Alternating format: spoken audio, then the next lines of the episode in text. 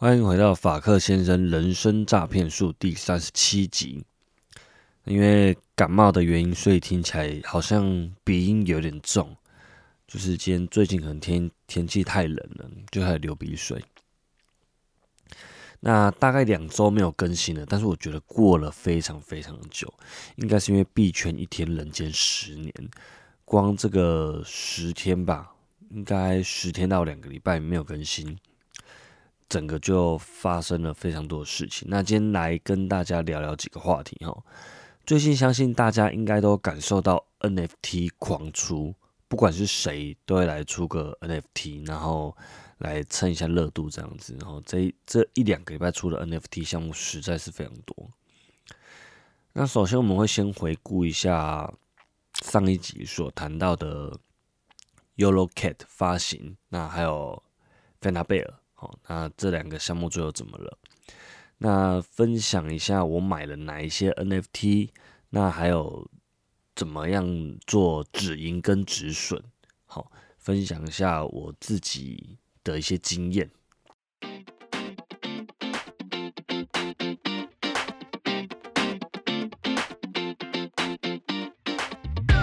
现在收听的是法克先生人生诈骗术，这是一个关于人生经验分享、自我成长学习的频道，偶尔会聊聊自我成长学习、育儿心得、加密货币，我们也会邀请各行各业的特别来宾来跟大家一起聊聊天，是一个贴近你我生活的频道。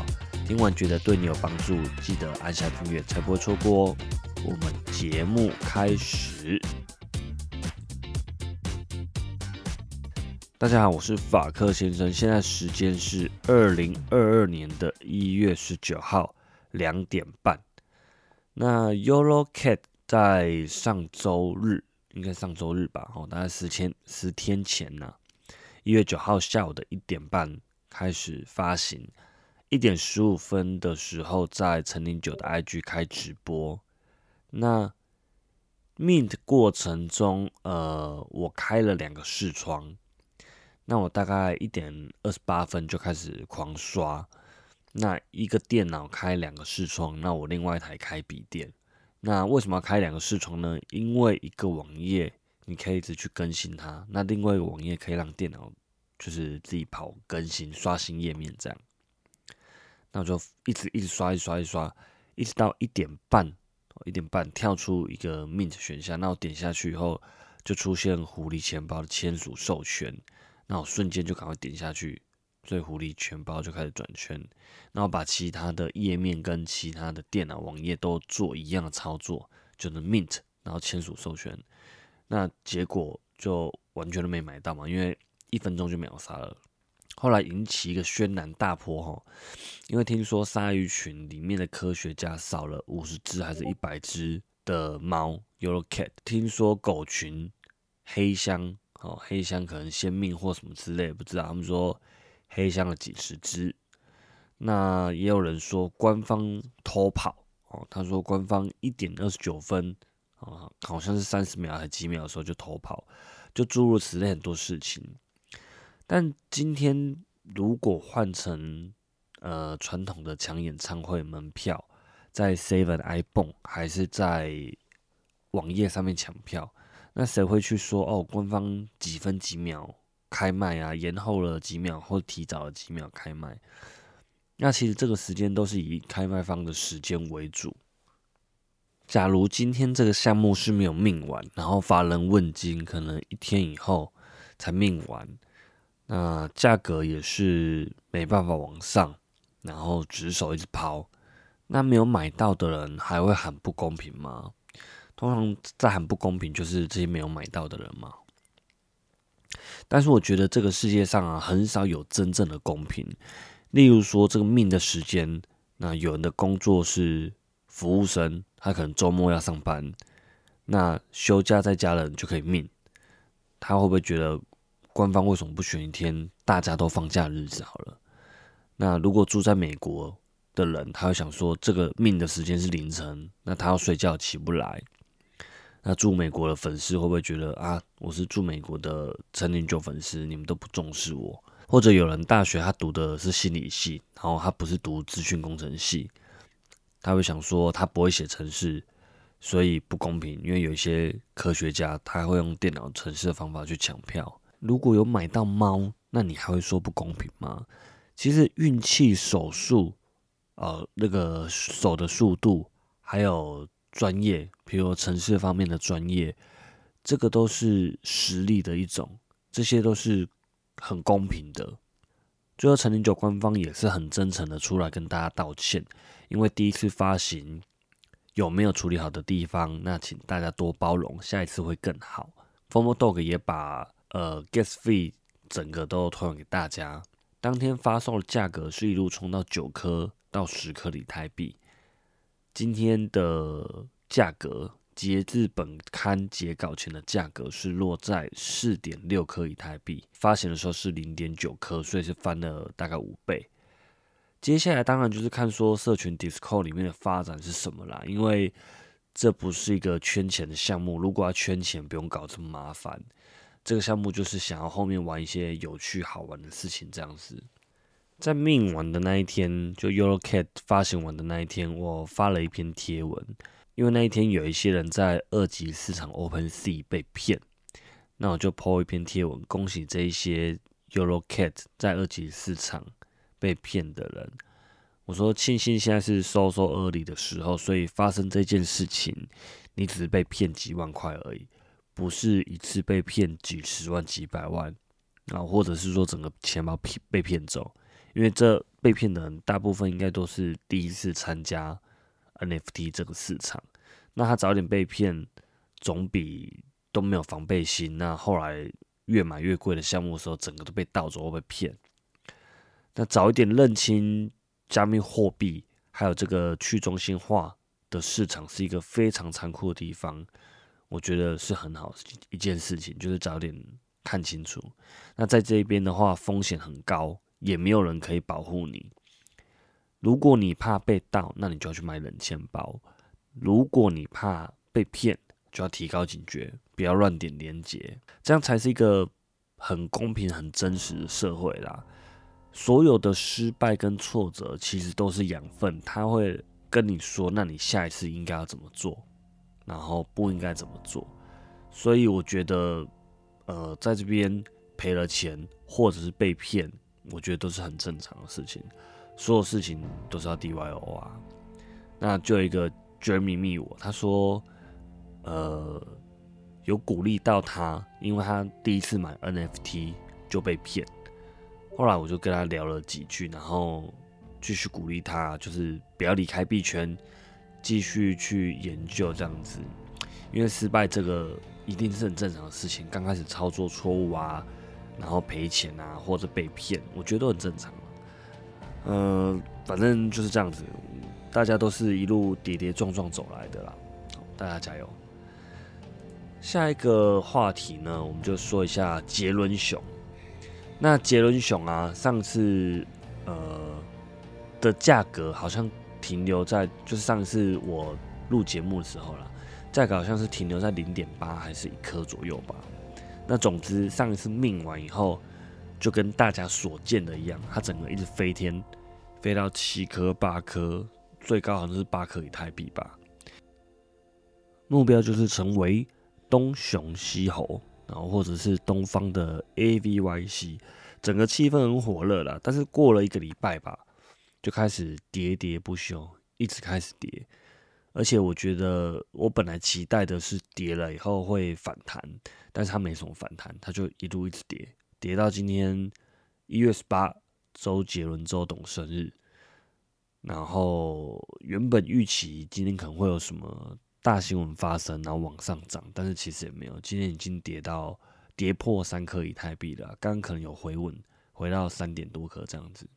今天一月十八，周董生日，也要祝他生日快乐。因为我领到范特西的空头衣服，虽然这个款式跟样式啊，尺寸是没有什么可以选的，但是我觉得拿到免费的空头已经很开心了。就是希望后面还是能给这些一万名熊的持有者一些惊喜，才能带动大家整个热情，然后继续 hold 住这样子。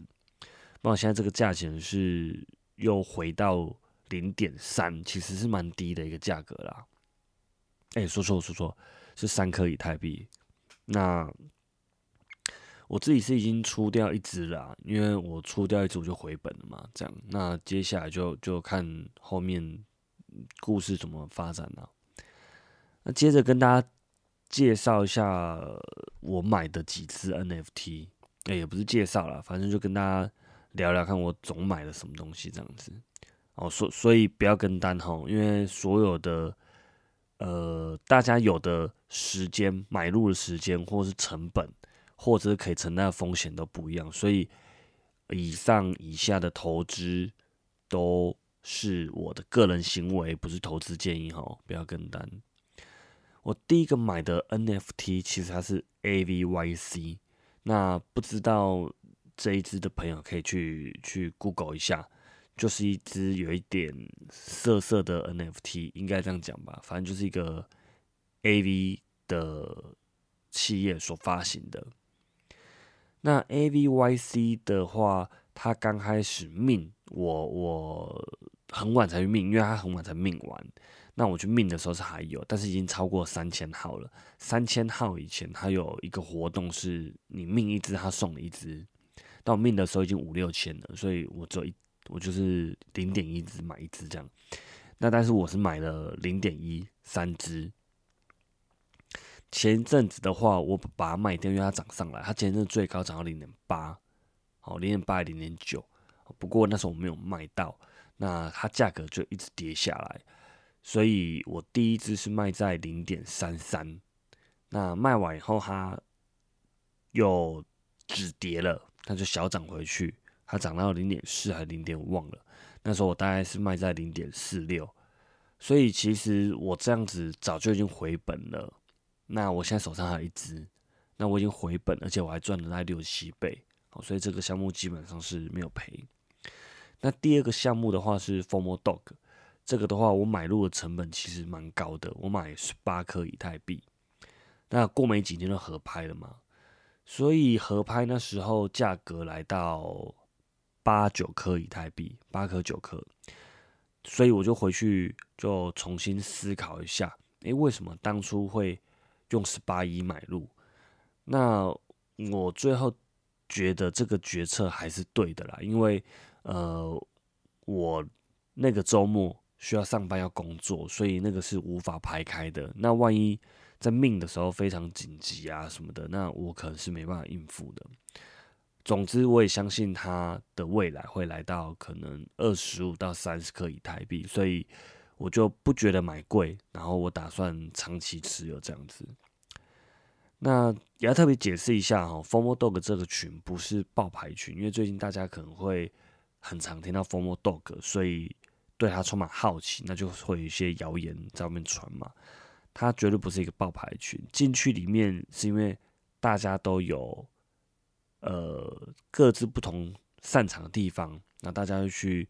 分享啦，然后去研究啦，那完全不会是说，呃，你只要进来，然后跟着下，你就会赢，因为你要从中里面去学习到别人的逻辑跟思考模式，就是为什么他要在这个价格进出，那为什么他现在丢出来这个项目，他觉得很有戏，未来发展性，他看到的是什么？我们是要在这个群组里面去学习彼此。的内容跟东西，而不是直接伸手牌，那很大的几率你会输，因为你根本不知道为什么卖，所以你也不知道为什么卖，就是你赚不到那些你不应该赚的钱。好，总之，呃，第二个买的是 Formal Dog，然后第三个买的应该就是芬塔贝尔。我我的命的时候没有没有去命，因为我没有没有白单，那我那时候也在忙。所以我是下午一点多的时候买的，一月一号下午一点多的时候，价格大概是零点三。那现在的价格，它前一波已经飙涨到八颗以太币嘛？那我刚刚有前面有讲，已经掉回来三颗以太币了，所以我就出了一只。那我的我的成本已经回来了，那这一只其实也大概赚了快十倍这样子，所以这个项目也没有输。那第四个呢是鳄鱼，鳄鱼的话是因为我帮朋友买呃菲拉贝尔，那这个朋友之前已经在我节目出现过，就是三三，我帮他买了两只熊。那为了感谢我，那我们也测试一下，说那个转移啊，这样有没有问题？他就送我一只鳄鱼，哦，太空鳄鱼。那时候一只鳄鱼大概零点零三，大概零点零四左右吧，台币折合台币大概三千多块钱。过一阵子，他就跟我说：“哎，我我我送你的那个鳄鱼涨十倍了。”我说：“怎么可能？”然后就叫我去看，我一看，哇，零点五一，那就当然很想卖啊，因为嗯，我我自己没有很看好这个项目啦。但但原因大家就自己去分析，因为我不是专业的分析师，我只是自己的感觉这样子。隔天我开始就想要挂卖，那价格开始从零点四五、零点四一直跌，那最后我挂的很慢我只挂到一点八，但这样我也赚了五六倍，而且我的成本是零，所以我觉得大家好心有好报，因为在币圈里面这个好心有好报故事，在 Form Dog n i c o Daddy 大大上面身上也发生过。那第四个就是 The Heart Project。就是陈冠希跟他以前合作过的设计师一起出的一个 NFT 项目。那这个设计师他名字应该是史蒂芬迈尔，他是一个国际的设计大师。那时候我我没有抢到那个零九的 Euro Cat，所以我就开始找项目、找目标乱打。而且这个项目是我知道的时候是零点三颗以太币。哦，那后来就开始一直涨，涨到零点六、零点九，一路涨上去。涨到一点五、一点六，一直往上涨。那我买的时候已经是在一点八到一点九，那我就叫我女儿挑了一张喜欢的图片，她就挑了一张露牙齿，然后很像在刷牙的图片呢。那这一张呢，其实对我来说，我觉得也还蛮有意义的，因为是嗯，我跟我女儿一起挑的一张一张 NFT 这样子，所以我对它的容忍度可能会比较高一点。那目前哈，这张地板价往下跌了，已经跌到零点七颗以太币了，所以表面上看起来大概亏了一点二，大概十万或是出头这样子。那当然没有卖它，也没有真的亏，也许它后面会涨回来啦。不过我觉得这整个过程才是最有经验跟价值的，就是去了解一下这个买卖的气氛，那什么时候应该进跟出这样子。最后一个，我第五个买的是彩虹猴，这个大概是零点一八到零点二，这个也是在 OpenSea 买的。那上个星期天开盲盒的时候，大概有涨到零点五，那时候呃也没有卖，然后，所以就嗯价钱开始慢慢掉。那我是一直掉到零点四才卖掉，大概是赚了两倍两倍多这样吧。那以上就是我买的 NFT 项目，其实没有很多，但我觉得在每一次购买的时候都会学习到不一样的经验。那因为子弹不够多，所以我的策略其实应该算是保守吧。好，基本上如果有抽本，然后可以离场的话，我我觉得抽本，通常抽本有赢就跑是不会输。那这个也。不太有几率会犯错，因为你已经赢了嘛，你就你就先走了嘛，后面再发生事情，再涨多少倍就跟我无关了。好，所以有一个策略是说，你如果买超过一张，那你就可以抽本，然后有涨起来就可以抽本。那买越多张的话，你就可以分批离场，但这样的成本跟风险就会增加，这个就攸关大家的资金管控这样子。那上周末还去参加了一个狗剧，就是富邦勇士队的一个球赛，在和平体育馆那边。那这一次，这一次比较快啦，他就是打完球，那后续还有聚餐，不过我没有跟到，因为比较菜嘛，比较后面进去没有认识一些比较多狗友，不过有跟一个很厉害的狗友相认。这个是我一个同学的朋友，好像叫 Celeste，有一位 Formal Dog 的学姐，她是第一批零点二四就进场的人，但她之前是没有加密货币的经验，所以我觉得她很厉害，她那个想法、思考逻辑可以马上转变，真的很厉害。那希望下一次在聚会可以再认识更多的狗友，下次大家可以约我一下哦，就是嗯，结束后要聚餐什么可以约一下，大家认识一下，吸取一下大家的经验。以上今天的节目内容就跟大家分享到这边，听完可以去 IG 的线动 take 我，我也会分享你的线动给我的千万粉丝看到。我是法克先生，祝大家有美好的一天，我们下次见，拜拜。